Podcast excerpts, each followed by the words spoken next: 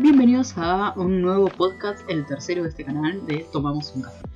En este podcast nos vamos a, mm, mejor dicho, nos vamos a situar en lo que es recursar o no recursar una materia.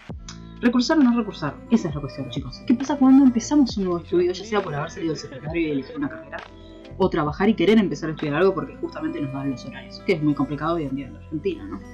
Yo les voy a decir qué es lo que pasa. Todas las expectativas que teníamos se nos van al piso, gente. Y no pasa absolutamente a todos. A todos nos pasa lo mismo.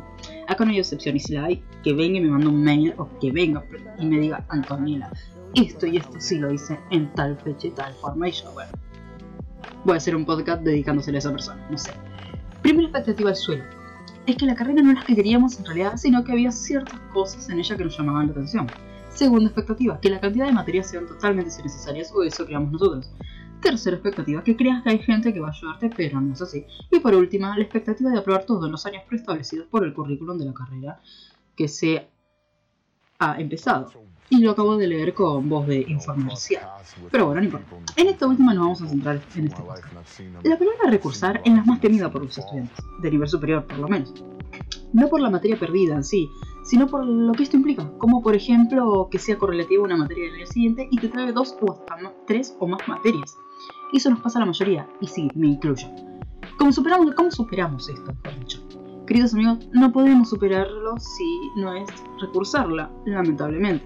O sea, cruzarla de nuevo al siguiente año y tener la mala suerte de cruzarla con el mismo profesor o profesora en muchos casos. Puedes elegir un cambio de cátedra, pero en otros no. Una vez de haber pasado el proceso de aceptación del recursante, te vas a sentir incluso sin ganas de hacerlo cuando pases por esa puerta. Y veas que hay gente que ni conoces o tal vez sí, y en caso, por lo menos mío, en mi caso personal, no conozco a nadie y desarrollé algo llamado odio. Esa palabra temible por muchos, y yo la estoy padeciendo ahora. Pero no odio hacia los demás, sino odio un odio propio. O sea, sería hacia uno mismo. Es lo más común que un estudiante recursante puede presentar. Ahora bien, ¿cómo tratamos de salir de este pozo depresivo? Es sencillo. Chicos, estudiando y cursando, haciendo letra, dirían los viejos. Pero por más que una materia sea la muerte, tenemos que superarla. Hacer lo posible para aprobarla. Siempre y cuando tengan que ver con la materia, claro está, ¿no? Siempre va a haber desafíos malos. Y este es uno de esos desafíos. Y se sale de esto laburando. Es mejor, eh, mejor en mejorar personalmente y también en mejorar para esta materia, y si nos cuesta buscar ayuda y no sentirse tan mal por hacerlo. Y esto lo podemos redireccionar a la tercera expectativa que creas que hay gente que va a ayudarte, pero no es así. Obviamente que hay gente que no va a querer ayudarte, y hay otras que sí, que son pocos, contados con los dedos de una mano, o incluso tal vez menos, pero van a querer ayudarte. Los obstáculos se superan y si no puedes sola, o sea, buscas a alguien como dije anteriormente. Ahora bien, ¿cómo superamos todo este proceso de odio a sí mismo y poder buscar ayuda? Chicos, chicas, perros, o los que me estén escuchando.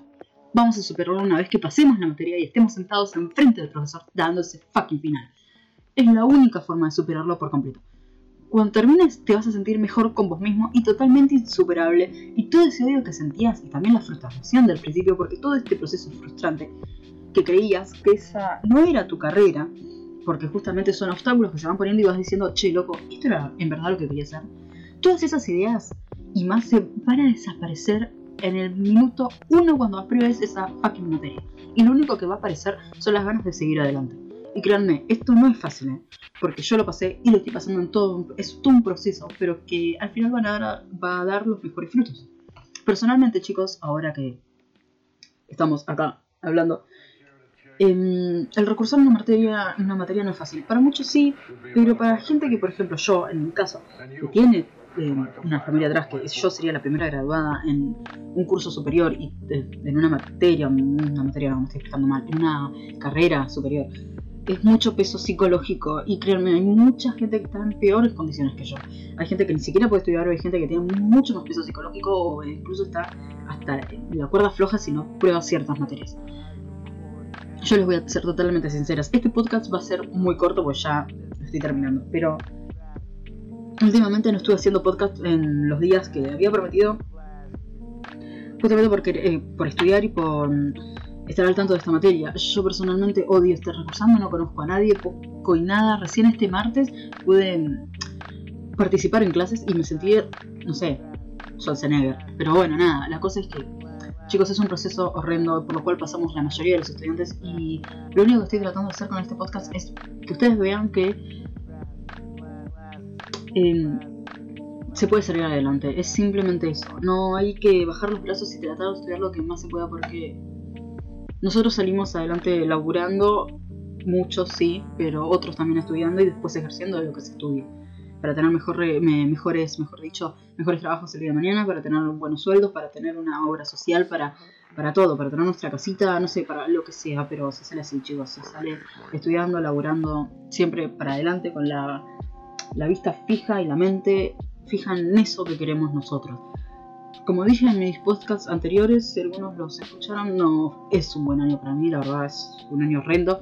Y lo que me está sacando a mí adelante es todo esto del podcast y poder em, poner la cabeza en el estudio. Así que es lo que yo les recomiendo. Así que nada, chicos, como ya dije en el podcast anterior, eh, armé mi página web, tienen mi Twitter, voy a dejar todos los links abajo de la descripción de este capítulo de podcast. No se olviden de mandarme mensajes si quieren por cualquiera de las redes o en la página web. Si quieren que hable de un tema específico, me lo mandan, lo preparo y será el tema de la próxima semana o viceversa. Bueno, muchas gracias por escuchar. Nos vemos en un siguiente podcast de Tomamos un café.